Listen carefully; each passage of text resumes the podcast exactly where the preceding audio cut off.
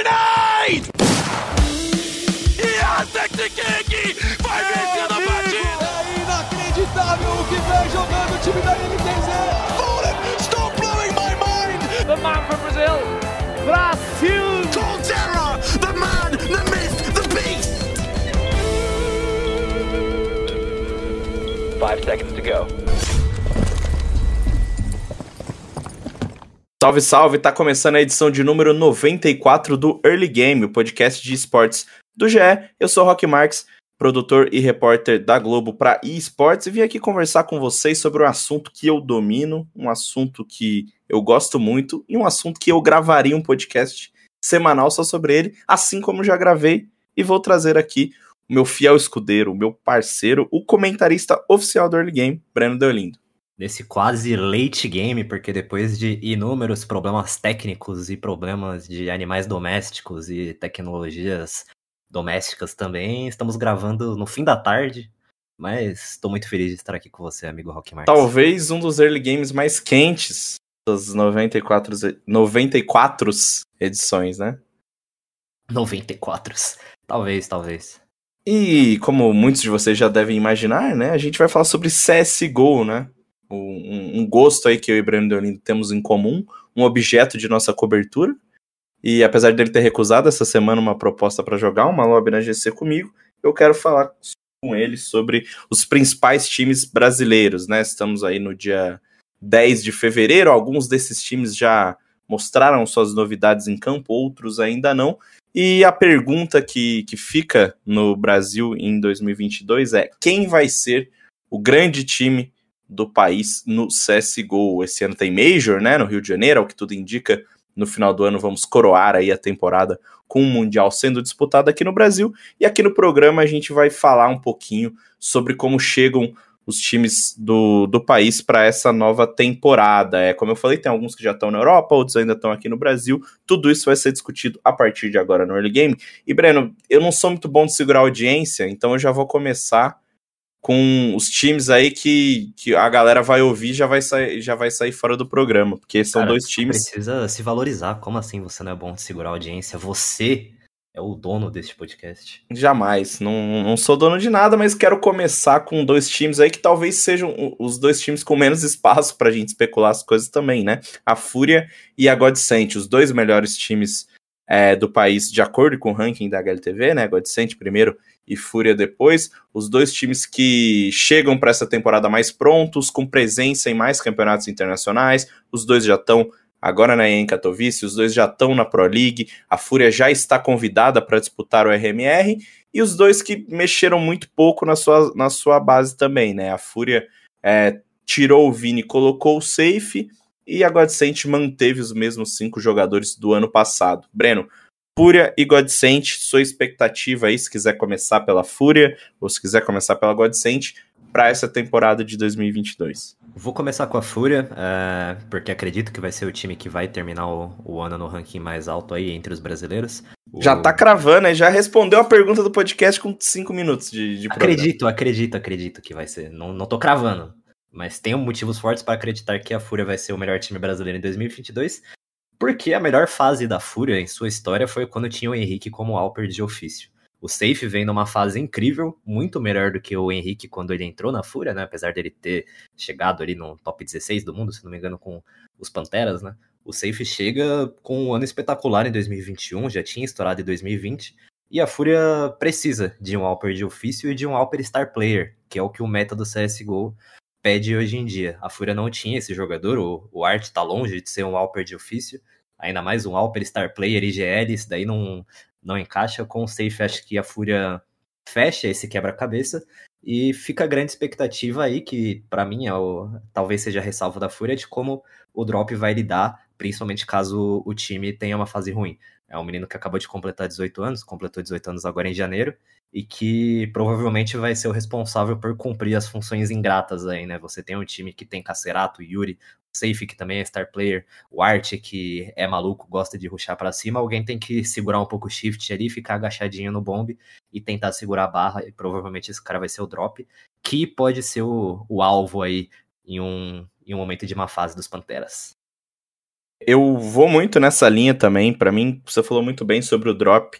É, eu acho que ele vai ser o cara, é, o, o, o termômetro assim desse time, porque você tem jogadores muito bem estabelecidos dentro do sistema da Fúria. Aí você tem duas novidades nesse sentido. Uma é o Drop, que já fez algumas dessas funções ainda com o Vini, e só que a partir de agora ele vai assumir todas, né? Ele é um jogador de 18 anos que vai ter a responsabilidade de ser esse cara que faz o time funcionar, ser a cola, né? A gente sempre falou muito sobre, sobre o Vini ser uma cola da Fúria, é, e agora eles fizeram uma aposta, se livraram aí do, do Vini e quiseram transformar o Drop nesse jogador. O Drop, ele é um jogador jovem, um jogador que tem uma experiência de Tier 1 muito pequena, né? A Fúria com o Drop só jogou um campeonato Tier 1 praticamente, que foi o Major, e foram muito bem, conseguiram o status Legend, chegaram até as quartas de final, mas a galera, é, por mais que o Drop já esteja alguns meses no time, não, não, não parece que esquece que ele não jogou tanto assim porque a Fúria tá desde o final do Major, desde o início de novembro, sem jogar. E antes disso, ele só jogou um campeonato que eu não vou me recordar agora, o Malta Vibes da vida aí na Europa, e o, R, e o último RMR que foi disputado nos Estados Unidos, que foi disputado online. Então o Drop ele peca bastante nesse sentido de experiência, apesar de já estar tá treinando e estar tá convivendo com o time Tier 1 há muito tempo, ele não é um cara muito experiente e agora vai começar é, a a fazer funções que podem colocar ele em situações complicadas, mesmo que ele se adapte bem, mesmo que ele consiga fazer bem o que a Fúria precisa que ele faça, o público vai cair em cima dele, assim como cair em cima do Vini, a galera é, acreditava muito que o, o que o, o, Vini, né, era um, um cara, não acreditava, mas considerava o Vini um cara muito gente boa, um cara que ganhou a, simpatia do público pelo estilo dele, pela proximidade dele com os jogadores. Então tudo isso se vira pro drop agora, né? Então eu tô muito curioso para ver como ele vai sair ocupando essas novas funções e sabendo lidar com esse hate da torcida que a gente sabe. A Fúria virou meio que o, o o time que concentrava toda essa torcida, que muitas vezes é muito crítica, que antes era do, do MBR, enfim, da SK, da LG, a Fúria é o grande expoente do, do cenário nacional no momento, e o Drop vai ter que lidar bem com isso. Do outro lado, você tem o Safe, que é um cara que já se provou um jogador muito constante, né? Essa foi, esse foi o grande trunfo dele no ano passado. É, talvez o jogador mais regular aí do, do Brasil, o jogador que mais se destacou é, atuando num, num time que não era o time pô, entre os tops, mas era um time muito bom, conseguiu chegar no Major e com ele com grande destaque. Quanto ao safe, eu fico mais tranquilo nesse sistema, porque eu acho que um qualquer Alper, é, mesmo mudando de time, mesmo tendo que exercer funções é, ou talvez posições um pouquinho diferentes, isso muda muito pouco, sabe?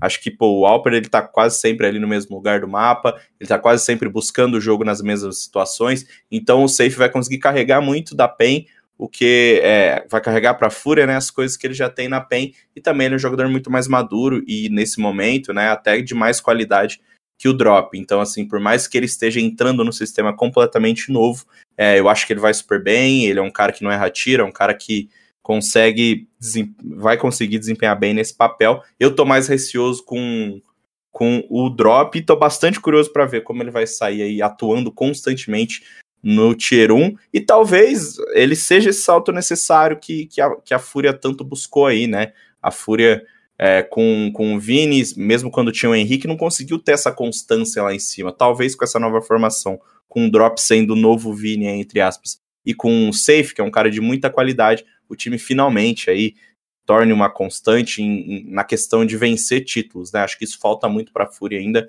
conquistar grandes campeonatos, faz boas campanhas, mas ainda fica devendo na hora de levantar um grande troféu. Já falei muito, fala um pouquinho dessa Godsent aí que chega na frente da Fúria para alguns, atrás da Fúria para outros. Você já falou que para você a Fúria ainda é o principal time brasileiro, né, Breno? Cara, acho que a Fúria é o principal time brasileiro, mas a Godsent eu tenho expectativas altas tinha expectativas altas já lá para outubro, novembro, antes do Major. Se você quiser voltar algumas edições aí, escutar o nosso podcast que tem eu, Rock Marks e Leis, analisando tudo do PGL Major Krakow.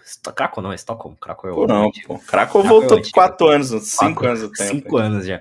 Mas se você quiser escutar esse podcast, que é o que contém o maior nível de nerdolagem de Counter-Strike na história desse programa. Já falei que a Godsend para mim é um time que falta aquele grande campeonato ali, falta aquela pequena faísca para finalmente explodir um time que, que vai chegar em campeonatos, que vai pegar playoff ali em campeonatos grandes, que vai fazer frente a, a times top 5, top 10 do mundo. Acredito que a Godsend tem esse potencial sim. Uh, talvez seja esse ano, talvez seja aí numa Katowice da vida que a Godsend finalmente como que eu posso dizer, desabroche todo esse, esse potencial, porque Boa é um time muito bom. É um, o Phelps é um jogador inacreditável de bom, talvez um dos caras mais subestimados do Brasil. Todo mundo sabe que ele é muito bom, mas ainda assim eu acho que ele é subestimado, porque ele é muito bom mesmo. O, a gente tem aí do Mal, Lato, uh, tem Bartim, que são três jovens talentos absurdos, e a experiência do, Tato, do Taco. É um time muito bem montado, é um time que tem um estilo de jogo muito, muito bem consolidado, com os forçados que sempre encaixam muito bem e tudo mais. Então, agora de sentir, apesar de ainda ter algumas dúvidas, porque não, não se provou, não, não chegou no playoff de Major que nem a Fúria, nunca pegou um top 4 do mundo que nem a Fúria, vejo bastante potencial e talvez esse ano seja o momento deles florescerem, né?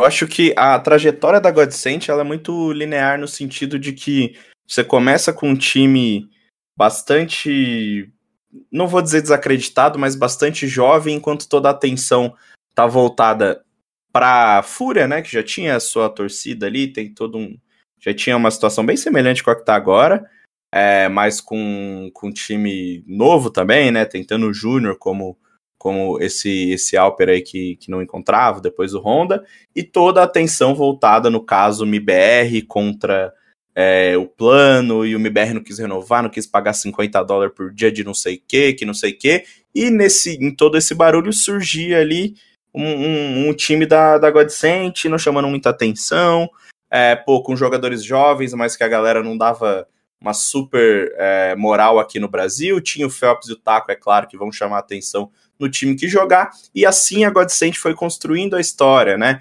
Primeiro, nos primeiros meses ali na Europa, lá para é, fevereiro, março, foi jogando na Europa, depois foi para o México para jogar o primeiro RMR, sempre meio que no passo a passo, sem chamar muita atenção. Só que isso, no meio de temporada, já tinha escalonado muito rápido. A gente já viu a Godsent é, batendo de frente com os principais times do cenário norte-americano, ou seja, vencendo Fúria, por exemplo, é, para pegar uma vaga na, na EM Winter é, se não me engano, mas é, alguma coisa nesse sentido. Depois vencendo tipo times como a Liquid, é, conseguindo indo para a Europa mais uma vez treinar e mesmo sem grandes resultados, ficando é, se solidificando ali como um, uma potência no cenário norte-americano, até para que na hora que importa, na hora que estava que tava, é, todo mundo querendo essa vaga de major, o time conseguiu ficar com a vaga, conseguiu de quebra ir para a Conference League, é, conseguir essa vaga na, na Pro League e vai começar a temporada assim. Terminou a temporada jogando seu primeiro Major em um projeto aí que tinha 10 meses na época e vai começar o ano de 2022 jogando em Katowice e jogando Pro League, dois dos principais campeonatos aí do calendário. Então acho que toda a evolução da Godsent, que é super bonitinha, que é super devagar, sem muita pressa, sem é, muita badalação, ela vai continuar, pelo menos nesse começo de temporada, sabe? Talvez a Godsent não vá para os playoffs na em Katowice, mas quando chegar a Pro League, quando chegar o RMR, o time já está mais preparado. Eu gosto muito dessa desse time que agora, claro, vai começar a ter mais atenção também, né? Porque tá todo mundo vendo os bons resultados acontecer, mas um time que evolui sem muita pressão, um time que parece muito consciente do que está fazendo. E acho que o desafio fica por conta do, do taco, porque agora ele vai começar é, a ter que se mostrar um capitão com recursos táticos, com recursos técnicos para fazer esse time render contra os grandões da Europa. Agora tá todo mundo de olho na Godsent e, e acho que vai ser até um desafio pessoal para ele. Ele foi no seu primeiro ano em um ótimo IGL, conseguiu cumprir os objetivos com o time e agora vai ter que subir de patamar. E acho que ele é um cara que, enfim, tem capacidade para fazer isso com tranquilidade, mas também não vai ser fácil, porque a gente sabe que o CS muda cada vez mais rápido, o jogo vai se adaptando e ele tem na mão jogadores muito talentosos que, se ele conseguir é, implementar esse sistema tático aí, ele tá bem, bem resolvido na questão da mira, né? Então eu tenho tenho ótimas é, expectativas para Godsent. Acho que existe um mundo onde a gente chega no final de temporada, vai fazer um balanço e a Godsend pode ter conquistado coisas boas, não vou dizer que vai ganhar uma EA em Katowice, que vai ganhar uma EA em Colônia, mas talvez consiga numa uma, uma a DreamHack não existe mais agora, numa uma ESL Challenger, por exemplo, é um bom resultado presencialmente, consiga é, com os pontos que vai conquistar agora na Katowice e na Pro League, jogar constantemente os campeonatos da ESL, aí querendo ou não ser belisca ali uma vaguinha numa Blast. Então acho que é um ano para a Godsent conseguir grandes coisas. É, talvez a, a, Fúria esteja um pouquinho mais preparada, um pouquinho mais experiente, mas não me surpreende em nada se chegar no final do ano a Godsent ter aí dois, três títulos presenciais. Você acha que a Godsent é a Gambit Youngsters brasileira? Uh, eu não sei se, apesar de algumas semelhanças, né, a diferença aí que a Gambit ela tem um cara, um, um experiente, a gente tem dois, né, mas eu acho que não porque a, a, a Gambit ela tem uma coisa muito peculiar de jogar muito, né, a Gambit cresceu jogando muito CS e cresceu numa fase online, esse ano a gente espera e acredita que a gente vai ter mais presenciais, então você naturalmente já vai ter um calendário um pouquinho mais organizado e a Godsent obrigatoriamente vai ter que passar parte da temporada nos Estados Unidos, pelo menos para jogar RMR, esse tipo de coisa. Então acho que a evolução deles vai ser diferente da Gambit. Acho que eles não vão conseguir chegar tão longe quanto a Gambit chegou num espaço curto de tempo, né, nesse segundo ano aí de projeto, mas eu acho que eles vão se consolidar como um time tier 1, é um time que de, de top 10 do, do mundo, assim, sabe? Eu tô com uma expectativa muito boa para eles. Excelente análise, amigo. Muito obrigado. E, e já vou aproveitar então para descer para outro. para o outro. Não, não vou chamar de tira aqui para galera não ficar enchendo meu saco, porque esses próximos dois times que a gente vai falar tem muitos fãs, né? Mas assim, são os times. Se esses primeiros times são os times consolidados, a gente vai descer agora para os times que existe uma alta expectativa sobre. Por isso que eu falei que eu não sou bom de segurar a audiência, Breno, porque aqui ó, o cara já ouviu o Fúria Adcent e agora ele vai ouvir 00 Nation em Last Dance, depois ele vai fechar o podcast, vai perder todo o resto, mas é importante que a gente fale um pouquinho aqui sobre esses dois times. É, Last Dance 00 Nation, vamos começar pelo 00 Nation, pelo menos a gente segura a galera mais cinco minutos aí no podcast. Vamos começar de 00 Nation, um projeto bem diferente daquilo que surgiu do, do plano, né? A lineup que, que foi criada com seis jogadores e teve toda aquela aquela coisa do Free Six e tudo mais, nem sei definir muito bem o que, que foi aquilo. Fala, já teve bastante podcast para falar disso aí, né? É, Vamos... então. Exatamente. Já, já, deu, já deu. É um time totalmente diferente agora, que não tem mais seis jogadores, não tem mais o Kogu como técnico também. Uh, quem sobrou daquele projeto foi o VSM e o Léo Drank, e a eles se juntam Try e Malbs, o, e ninguém menos do que Coldzera no comando técnico. Tá o Rig ali, que já foi convidado desse podcast, gosto muito dele, inclusive uma pessoa de ótimas análises no Twitter.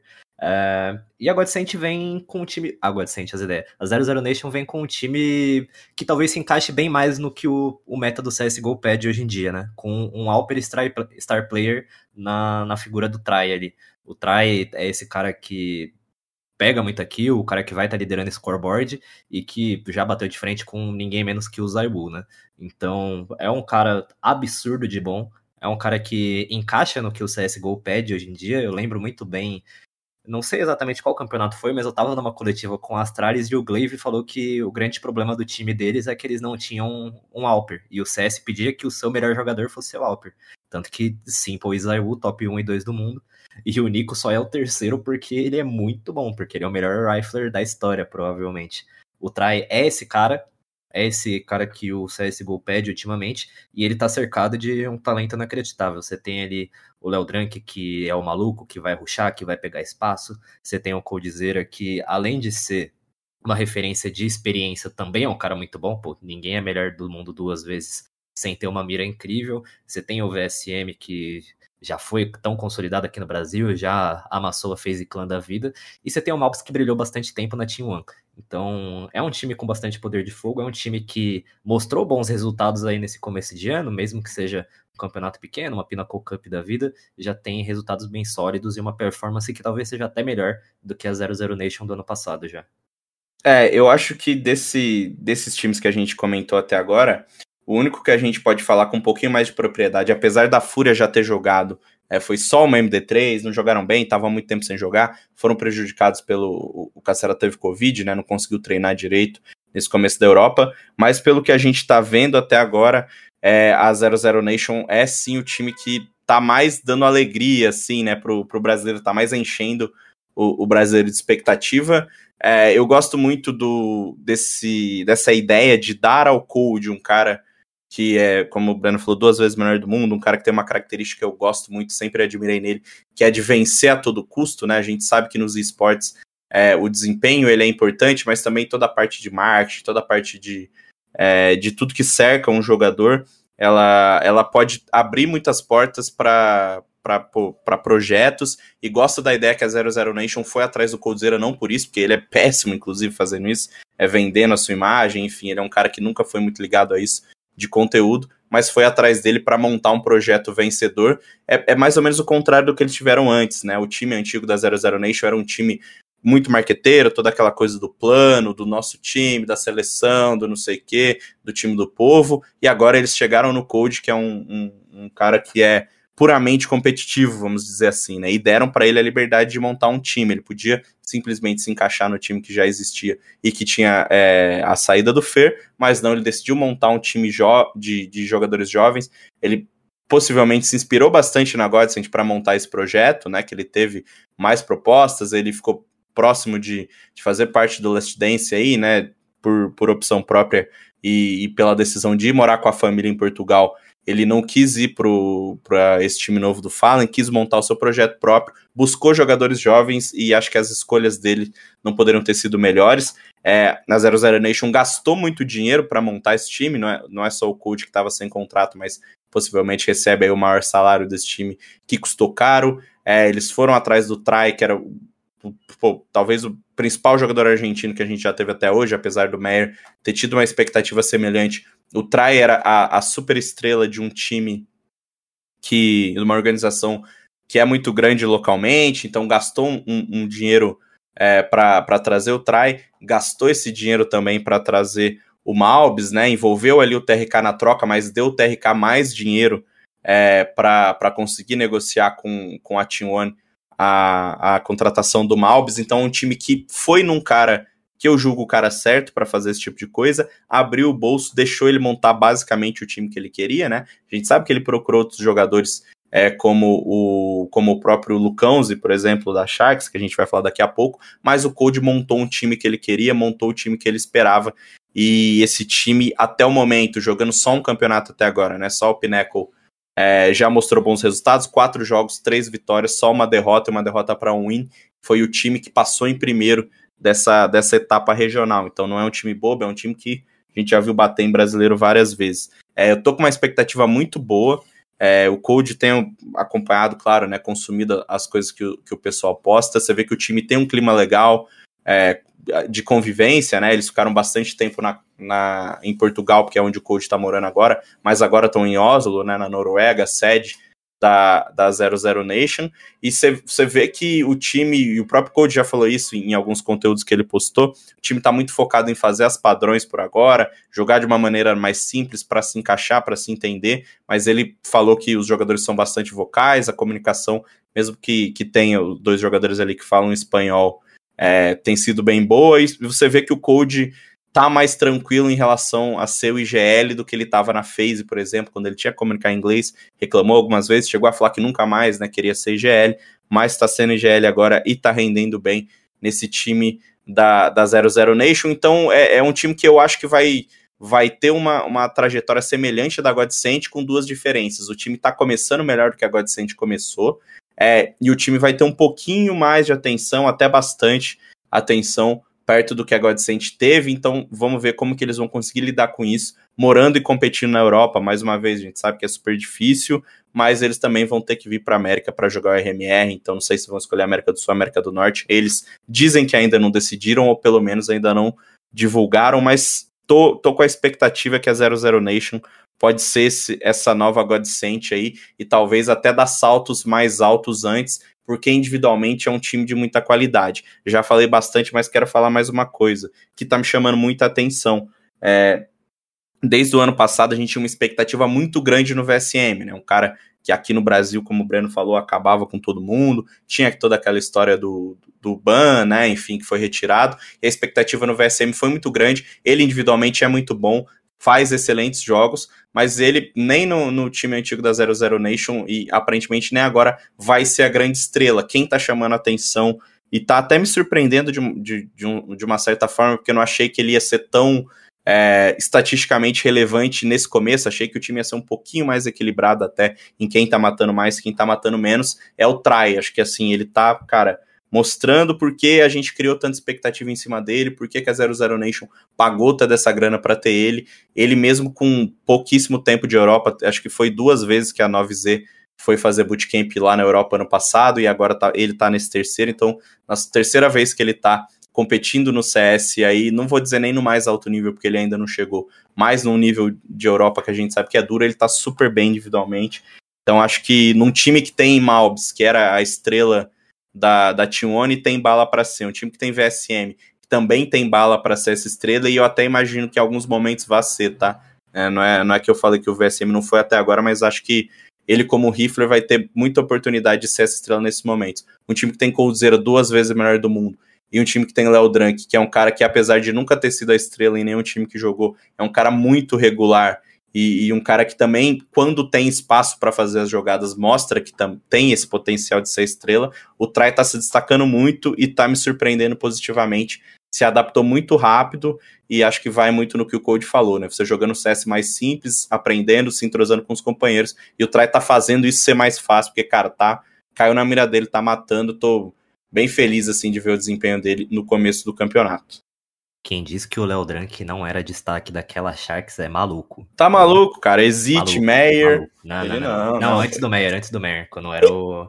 Era Exit Recife, Léo Drank, JNT. Não, mas. Star Player, ele, ele sempre foi. E o NAC. Destaque. NAC. Desde, desde a primeira Sharks, né? Daquele. Que ele tá. Ele que era, pô, Kagatex, NAC, GW. Léo e vai me faltar o último jogador, acho que era o Exit mesmo, né? Acho era que era o Exit. Não, o JNT ele vem na segunda, na segunda leva. o primeiro Opera era o, G, era o GW.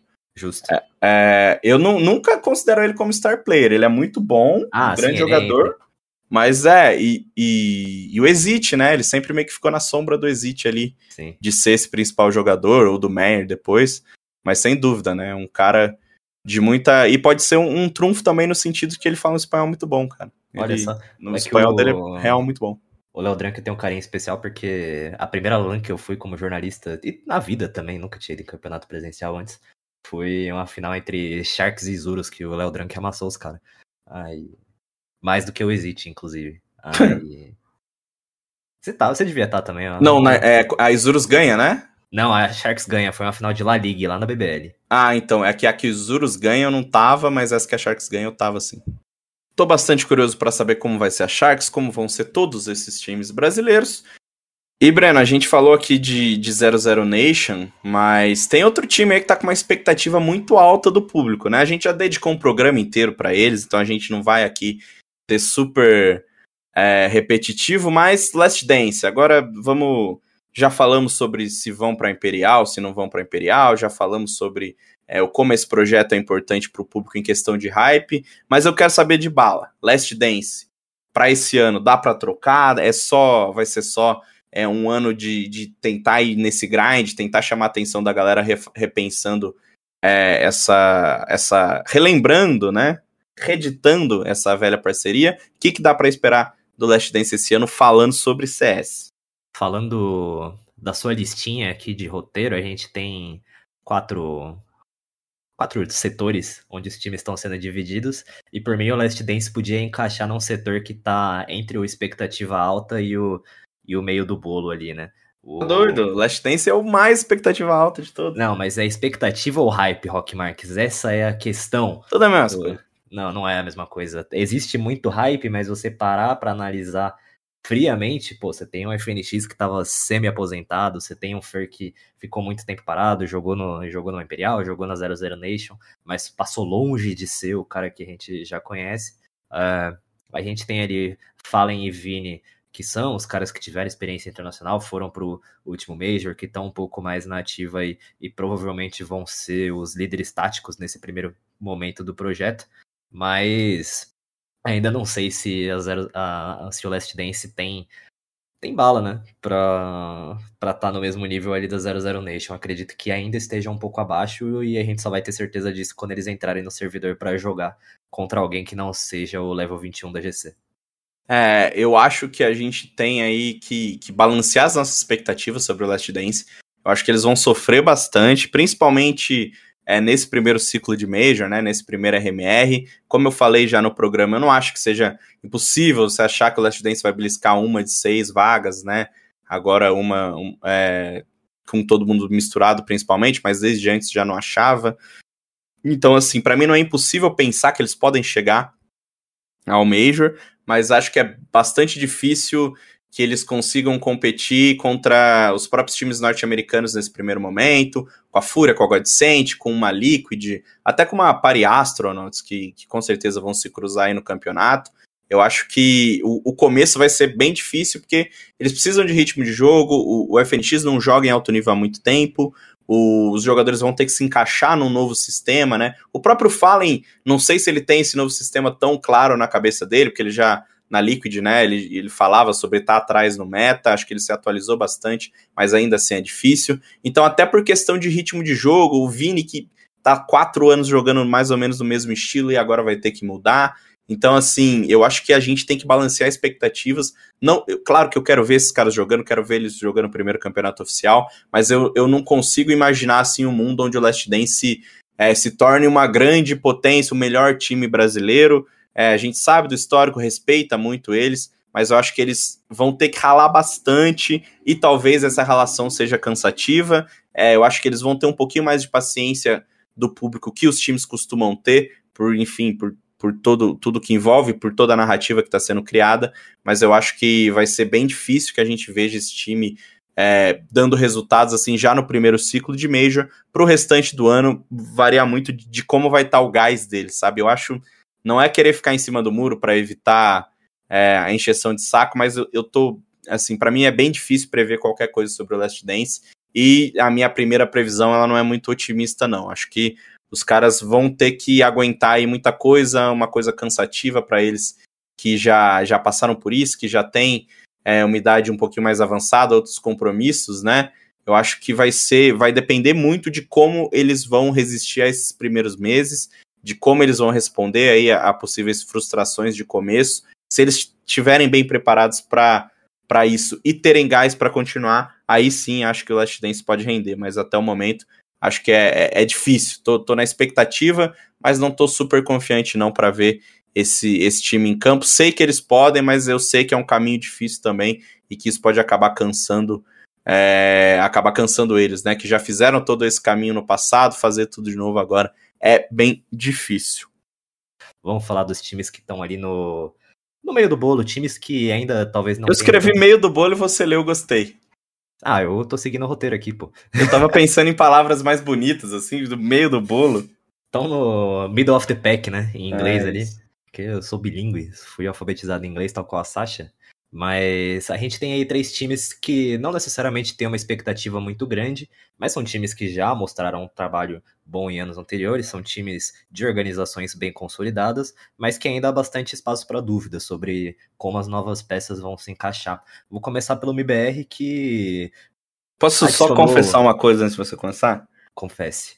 Até cinco segundos antes de eu mandar essa lista para você, o MBR estava no na lista de cima. Tava em expectativa, expectativa alta. alta. Mas eu vou, vou contar depois. Fala você primeiro. Cara, eu gosto da adição do BRN Zan, né? Não dava para deixar mais o moleque no Academy. Meu xará é bom demais, demais, demais. E ele é a grande esperança aí desse, desse time que teve toda a reformulação no ano passado, a entrada do, do Wood, que também já foi convidado nosso, teve a entrada do Turtle, jogadores excelentes. E o Cello, que acabou perdendo aí inúmeras oportunidades por problema de saúde, é, acabou ficando um pouco de escanteio nesse começo de ano. E o BR Nizam veio e amassou o Simple, pô. O cara é bom demais. É o melhor Breno de CSGO no mundo. Eu sou o segundo. Eu falo que o MBR ele, ele tava na minha lista de expectativa alta, porque eu acho que é, é um time que a galera tá aprendendo de novo a respeitar, né? O MBR ele teve inúmeros problemas da, da torcida com a organização, né? Chegou um momento que era muito legal você torcer contra o MBR, você falar da diretoria do MBR, mas eles fizeram um bom trabalho no sentido de trazer essa galera de volta. Os jogos do MBR, como sempre, enchem a, a, a triboneira, né? Enchem o, os campeonatos, sempre tem uma audiência muito boa. E agora o time reconquistou um pouco dessa grande parte, eu diria, dessa simpatia que a galera tinha perdido depois daquelas tretas que a gente já falou, enfim, saída da, do Fallen e da galera das antigas, depois da saída é, do, dos jogadores do, do plano. Eu acho que o MBR reconquistou isso e reconquistou de uma maneira que eu achava difícil que aconteceria, que era apostando em jogadores do cenário nacional. O público, é, historicamente, não liga muito para as coisas que acontecem aqui, né? Enfim, isso aí já teve programa sobre vai ter mais uns 50 mil é, até, até enquanto eu estiver aqui no, no early game. Mas eu gostei muito deles terem ido para o cenário nacional, olhado para Bravos, trazido três desses caras, é, desmontado uma base. Eles já tinham feito isso com a Boom, né? Era um time que dominou o cenário é, nacional, mas era um time de jogadores que jogaram lá fora em várias oportunidades. E com esses caras, eles conseguiram trazer um pouquinho do público de volta. Isso foi refletido já no final da temporada passada, mas agora parece que deixou de, de ter esse negócio de time temporário, sabe? Até o final do ano passado, o MBR indo bem, mas ah, ah, mas é o Boltz, aí o Cello, não sei o quê, o que, que vai fazer, quem que vai colocar. E agora o MBR começa a temporada mais uma vez sem o Cello, né? A gente ainda não sabe se vai ou se volta, mas começa a temporada sem o Cello. A galera já não fala mais de, de, de Fallen, já não fala mais de VSM, já não fala mais de KNG. Todo mundo entendeu que esse é o MBR. A partir de agora, esse é o time. Um time que é muito bem liderado pelo Wood, que é um cara que teve uma evolução também no seu jogo é, individual. É um time que tem o, o Turtle como talvez o seu grande destaque nesse momento, né? Um cara que tá indo super regular, super bem. É um time que tem o Jota, um cara que foi eleito aí pela draft o melhor jogador do Brasil no ano passado. Então, assim, esse time tem uma cara, sabe? Acho que o MBR cria uma expectativa para mim, porque esse time tem uma cara, é uma cara boa, uma cara que conseguiu ganhar da Navinha o mapa, conseguiu ganhar da Complexity numa MD3, então, eu tô com expectativas altas pro MIBR, porque eu sinto, mesmo se entrar o, o Cello no lugar do BR Nizam, esse time agora tem uma cara, e essa cara é, ela é bastante promissora, sabe? Acho que ano passado o MIBR passou a temporada tentando se encontrar, e agora se encontrou. Gosto muito aí de, é, do que vem para esse time. Mas a gente já tá passando do horário aqui, Brandon Lindo, mas vamos passar que não tem problema, é, para falar da PEN. A PEN, ela chega para a temporada sem o seu principal destaque, né, com o safe de fora e com o Niton é, muito possivelmente sendo contratado, né, informação dada em primeira mão pelo Gabriel Pumba lá do draft e confirmada pela gente no GE, né, ainda não foi anunciado, mas enfim, só um milagre aí para que o Niton não seja o jogador da, o quinto jogador da PEN. É, como, como tá a sua expectativa aí para esse time? Você acha que o time vai conseguir se encontrar sem o safe? Cara, é uma função extremamente difícil de você repor nos dias de hoje, né? O Brasil é cheio de Alpers à moda antiga, o próprio Wood do MBR é um pouco Alper à moda antiga, daquele daquele cara que é super tático e não necessariamente é o, o que vai brilhar, que é o que o CS pede hoje. Eu já repeti isso umas 18 vezes nesse podcast. A PEN aí, de acordo com o nosso, nosso amigo Gabriel Pumba, que saiu um pouco do Valorant para ir pro, pro CSGO nessa reportagem, afirma que o, o Niton vai ser o cara escolhido para substituir o Safe. O Niton talvez tenha até um pouco dessa veia um pouco mais star player, ele apareceu na Red que não sem 6G, ele apareceu ele mais ou menos na mesma, na mesma época do Lato. É um cara super novo e que não super novo, mas ainda assim jovem, que não teve tantas experiências em campeonato presencial e tudo mais, mas é um cara que pode ser a resposta aí. Uh, não vejo ele com o mesmo talento potencial do safe, mas ele pode entrar e cumprir bem essa função. Óbvio que o time talvez dependa mais das suas outras peças. Sem o safe, a gente precisa lembrar que a PEN tem caras como o Nex, que já tem uma experiência internacional gigantesca, caras como o Hardzão, que amassava um monte de gente aqui no Brasil, e o seu maior ídolo de todos os tempos, Biguzeira, que é um cara grande bom, um cara muito, muito bom, um cara amassava aqui no Brasil também, e que acabou ficando um pouco na sombra do safe, né? É, a PEN ela vai para os Estados Unidos também, porque tem que jogar a ESL Challenger, na verdade eles vão ficar no México, né? O time, assim como a Godsent vai optar por ficar no México. A gente, eles ainda não falaram oficialmente se vão já agora nesse começo de temporada, se eles vão jogar o RMR lá, mas a gente tem essa expectativa que eles passem parte do, do ano lá, então acho que isso ajuda um pouco na evolução também. Vamos ter bons times lá, e o Niton vai ter a chance, pela primeira vez na carreira, de jogar contra é, times norte-americanos, enfim, times de fora do Brasil, se a PEN eventualmente se classificar para alguns campeonatos na Europa. Então acho que vai, vai muito também de quão rápido o, o Niton vai conseguir não chegar ao nível do safe, mas é, deixar a PEN mais ou menos no mesmo nível, né? Já não era um time super favorito a, a, ganhar títulos. Com a saída do safe, eu acho que o Bigu ganha um pouquinho mais de espaço, ou pelo menos vai se lembrar da, do grande star player que ele é, e o Niton vai ter essa, essa, essa, esse peso aí nas costas de tentar reproduzir um pouquinho do que foi feito pelo safe. Então, assim, não acho que a, a, a, a PEN vai mudar de patamar com essa contratação do, do Newton, né? É muito difícil você substituir o safe, talvez você até caia um pouquinho assim no conceito, mas talvez o time como um todo, com um encaixe, funcione melhor. Vai ter também essa vantagem de permanecer mais tempo nos Estados Unidos até do que, da, do que no ano passado e, e vai galgar e tentar entrar em, em competições internacionais. Ano passado conseguiu disputar dois torneios na Europa, acho que isso vai ser bastante importante. E como o Niton responde a essas temporadas na Europa, essa temporada no México, vai ser o diferencial para a PEN aí, porque acho que todos os outros quatro jogadores é, têm muita qualidade, não, a PEN não vai virar um time ruim porque o Safe saiu, entendeu? Acho que é, ela pode chegar ao mesmo nível caso o, o, o Niton corresponda, se ele não corresponder vai ficar um pouquinho puxado, é, porque é um time que aposta muito numa base, né? Até o safe sair, a PEN não, não mudava nada desde agosto de 2020. Então, assim, o time ficou mais de um ano e meio sem fazer nenhuma alteração, agora faz de maneira forçada e bota uma expectativa muito grande em cima do Niton. Tô curioso para ver como, como ele vai se comportar lá fora. E aí, outro time que, para fechar esse meio do bolo, é a Team One, né? A Team One chegando para essa temporada bastante modificada. É um time que não teve um bom ano em 2021, né? Apesar de ter ido lá para fora jogar Pro League, não conseguiu fazer grandes coisas.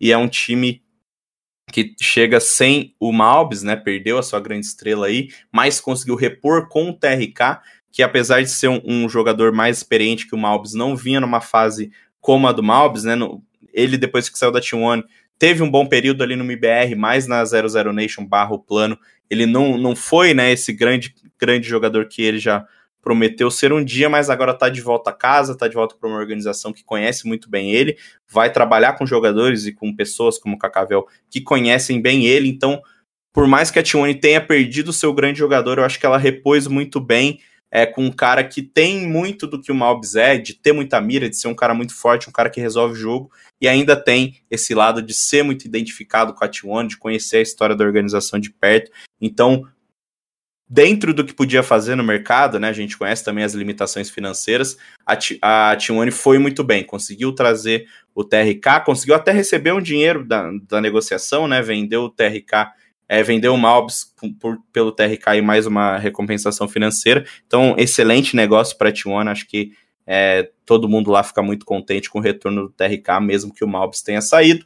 E por outro lado, optou por trocar o PRT pelo Case. O Case é um jogador que já joga aqui no, no cenário nacional há bastante tempo. O pessoal conhece ele da época de Detona, principalmente da época de Santos. E ele vai para a T1 para ocupar uma vaga de, seg de segundo Alp, né? Acho que essa, essa é a principal questão aí nesse time. É, a gente sabe que o Maluk, que é o capitão, que é o jogador mais experiente, é quem ocupa a, a primeira W, e agora o Case, que é um, um, um sniper de ofício, vai para lá para jogar com a segunda. Então acho que o time vai perder um pouquinho de poder de fogo é, com o Malbs, porque vivia uma grande fase, mas isso o TRK pode repor. Eu acho que o Malbs nunca jogou no nível que o TRK é, não tenha jogado antes, muito pelo contrário, acho que o auge assim, né, do, do TRK foi até melhor do que o Malbs é, é, nesse momento, apesar de ser mais jovem, ter potencial para ser melhor, mas acho que a, a, questão vai ser como o Case se adapta aí na segunda Alp, ou até o Maluk puxando um rifle em alguns momentos, deixando a AWP para o Case, porque o PRT, apesar de não ser um cara que super se destacou, ele tinha, assim, bons rounds, né, a gente sabe que o individual dele é forte, a Eagle dele, uma das melhores Eagles que o Brasil já teve, então vai muito de como a, a T1 vai se reestruturar com o case aí na segunda Alp, Breno. É, É um time que a gente não cria muitas expectativas, mas acho que é um time que pode ter bons resultados. Já falou que vai jogar nos Estados Unidos, é, acertou o visto de todos os jogadores, todo mundo vai morar lá nos Estados Unidos bonitinho e competiu o RMR de lá. Acho que é um, um dos times aí que dessas sete vagas que, que a América do Norte vai ter por primeiro RMR, T1 chega bem para conquistar uma delas e também nesse meio tempo vai jogando a ESL Challenger, que a gente sabe que é bastante importante se você quer chegar na Pro League, como a T1 já chegou por duas vezes. Se eu fosse torcedor da Team One, acho que eu, eu estaria bem satisfeito com o retorno de um, de um ídolo que passou anos na organização, que nem o TRK. Uh, é, mas acho que vai passar bastante por isso que você falou da, da adaptação do Case junto jogando ali com o Maluco. O Maluco já é Alper desde antes do Case encostar no CSGO, provavelmente, né? Ah, Maluco, não sei o quê. Maluco, pô, já foi cotado pra estar tá em, em times do alto escalão aí do CSGO brasileiro.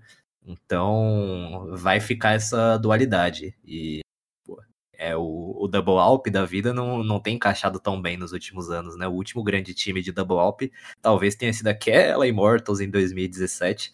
Então tem um, um quebra-cabeça tático aí pra Team One resolver. Mas acho que é isso, eu não vou ficar repetindo muito o que você falou, não, porque não tenho lá grandes análises a serem feitas.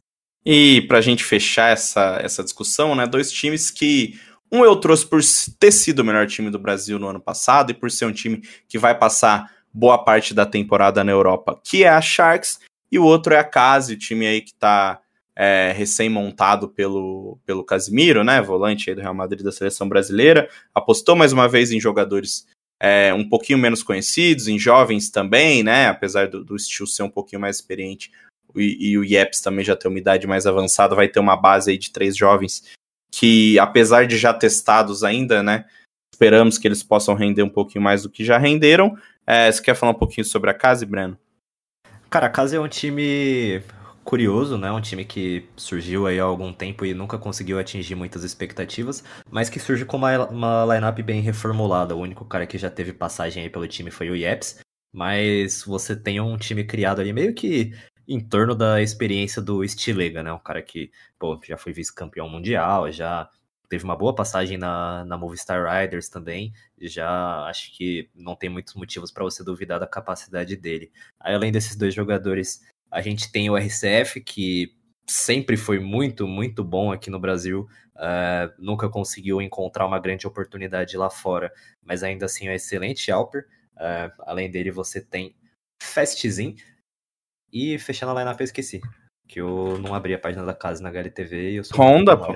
O Rondinha, pô. Então, completando todo o meu raciocínio aqui, uh, diferente do primeiro time da casa, aquele que tinha Delboni ali, tinha alguns caras de bastante sucesso no cenário nacional, eu acho que esse elenco ele talvez tenha um pouco mais de casca pro internacional e para quem sabe conseguir sair do buraco negro que é o Tier 2, Tier 3 da Europa, né?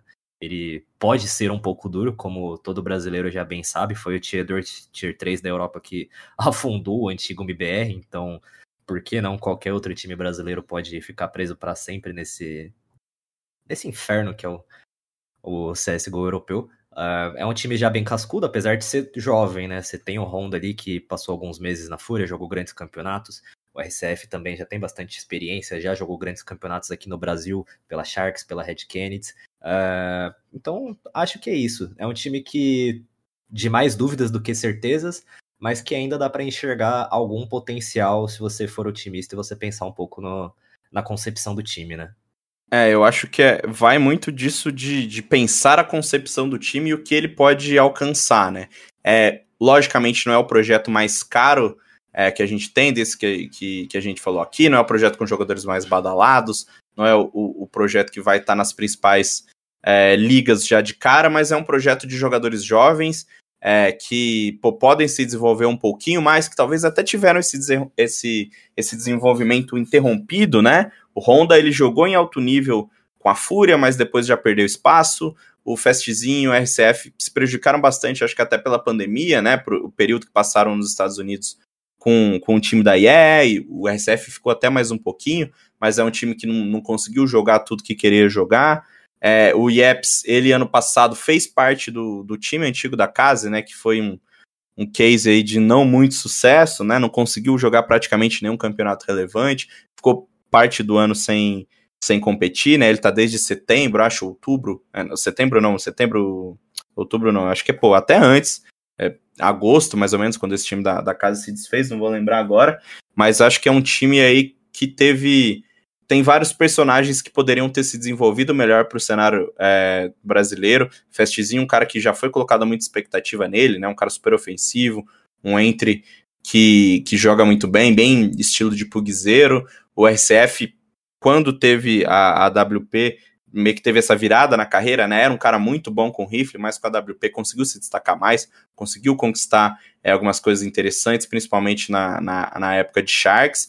Então acho que é, é, bem, vai ser bem legal a gente ver esse, esse time entrando em campo. Acho que não vai assim ser aquele time que pô, vem para ser campeão, mas tem que ter um pouco de pé no chão também, tentar fazer o que a própria Sharks fez no passado, jogar os campeonatos ibéricos, a gente sabe sempre rola uma lanzinha ali em Portugal, na Espanha, esse é um cenário movimentado que pode te dar uma certa moral, é, uma experiência para evoluir também, então eu sendo a casa nessa situação atual, ia, é claro, ficar jogando todas essas pinecos, todos esses campeonatos, mas também dar um foco para as lãs ibéricas, dar um foco para essa, essa presença ali, porque muitos é, pode dar uma experiência muito grande para o time. No momento, acho difícil que eles consigam alcançar grandes coisas. É um time que o Steel vai sofrer um pouquinho para fazer funcionar num cenário tão duro quanto é o cenário europeu, mas é claro, a gente fica na torcida, sabe do potencial que esses, jogadores, principalmente os mais jovens, têm, e, e torce aí para poder surpreender e quer ver eles principalmente no RMR, né? Tô bem curioso para ver se eles vão para o Brasil, se eles vão para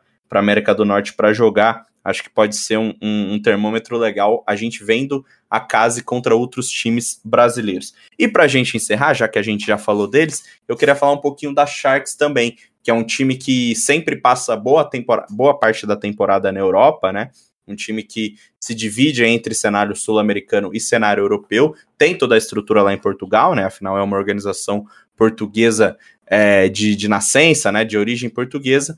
E é um time que vem para 2022 reformulado, perdeu é, o perdeu não, né? Decidiu não ter mais o Punk, decidiu não ter mais o Realzinho para os seus lugares, trouxe o Shai e trouxe o Matheus, dois jogadores jovens que se destacaram com a SWS no ano passado. Então a Sharks ela vem com uma base é, já consolidada, com Lucãozi, com JNT, adiciona esses, esses jovens agora, né? Tem o trabalho do coach ainda é, no, no comando do time. Então acho que a Sharks esse ano vai ter mais uma oportunidade, talvez se consolidar mais como o principal time do Brasil. Ano passado eles conseguiram isso, mas agora eles vão ter um desafio porque trocaram dois jogadores. Acho que essa troca também visa um, um desempenho melhor lá fora, em, em, nesse, nesses bootcamps, em campeonatos menores que eles fazem, e até no próprio Major. Né? No passado eles conseguiram a vaga, que era a única vaga sul-americana. Esse ano eles vão ter que brigar com os norte-americanos nesse novo formato. Não vai ter muita facilidade. Conversei com o pessoal da Sharks, eles ainda não querem se manifestar sobre é, qual das regiões vão escolher, né? Se vão jogar na América do Norte ou vão jogar na América do Sul, mas considerando todo o histórico, enfim, acho que dá pra gente falar tranquilamente que eles devem jogar aqui pela América do Sul. Breno, esse time da Sharks mantém aí o, o, alguns jogadores que tinha do time passado. Acho que esse ano a gente vai ter ainda mais espaço para o Lucão, né? Com a saída do Punk, acho que o Lucão também vai ganhar mais espaço como estrela dessa equipe. Mas aposta em dois jovens, aposta na, na juventude aí da SWS. E o que, que você espera desse time? Dá para falar aí que vai ser o time que vai dominar o Brasil, se optar por passar grande parte da temporada por aqui? Cara, acho que o time tem essa carinha de, de equipe que foi montada para se destacar aqui no Brasil mesmo. Você mantém um core muito forte do JNT, que já tem uma experiência muito grande no cenário nacional, e dois, dois jogadores muito bons no Lucãozi e no Zev. O, o Lucãozi, um excelente é, rifle para a equipe, e o Zev, que é o, a mula do chat que deu certo, né? Os caras adoram falar.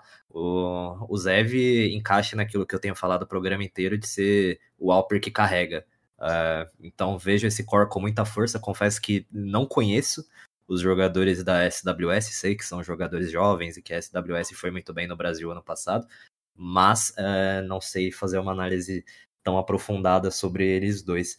Acho que a Sharks vem com, com bastante força pelo cenário brasileiro, mas. E também penso que essas duas mudanças são para tentar alçar voos mais altos, né? Se você lembrar, a campanha da Sharks no, no Major foi bem decepcionante, o time não conseguiu uh, grandes resultados, não conseguiu vencer nenhum mapa, se eu não estou enganado. Então, é, alguma coisa precisava mudar se a organização tinha maiores ambições do que só uma vaga no Major. É, vejo com bons olhos essa, essa movimentação, apesar do Punk e do, e do Real serem caras que já conquistaram bastante. É, era bem claro que alguma coisa tinha que mudar. Se a organização optou por manter esse core, eles provavelmente têm bons motivos para isso. E Breno, acho que a gente conseguiu dizer aqui, né, um pouquinho, pelo menos um pouquinho sobre cada time brasileiro. E a expectativa agora é de ver esses caras em campo, né? Temos aí em Katowice daqui a pouco com Godsent e com o MBR, depois vem, enfim, temos os 50 mil campeonatos Tier 2 aí que eles vão jogar nesse meio tempo tem os qualifies do RMR, tem muita coisa de CS para as próximas semanas. Você sabe que pode acompanhar sempre aqui no GE, sempre no Early Game. E, e foi muito bom poder trazer esse debate. Me lembrou o saudoso TheCast aqui, viu, Brando? Sei que você era um ouvinte. Era um grande assíduo ouvinte do TheCast. Uh, e é um early game também, quase a moda antiga. A gente já passou dos 50 minutos de programa. Muito feliz Justo. de ter essa de ter essa, esse debate, essa discussão, sei lá, essa conversa de nerdolagem sobre o que é o CSGO brasileiro. Mas no fim das contas a gente tá muito ansioso para ver todos esses times jogando e, se Deus quiser, presencialmente, que é o, é o tesão do CSGO, é você jogar presencialmente e ver os caras ali reagindo às suas próprias jogadas e tudo mais, ter o calor da torcida. É, tô bem ansioso para esse ano, tô com expectativas bem mais altas pro CS desse ano porque do, do, do que do ano passado. E é assim que a gente encerra esse early game de número 94. Muito obrigado por quem ficou a gente aqui até o fim, né? Você tava se acostumando com o early game de meia hora, vem a gente te dar um early game aí de quase uma hora. Mas foi uma discussão boa e a gente vai trazer sempre mais informação relevante, mais discussões boas na semana que vem. Tchau, tchau.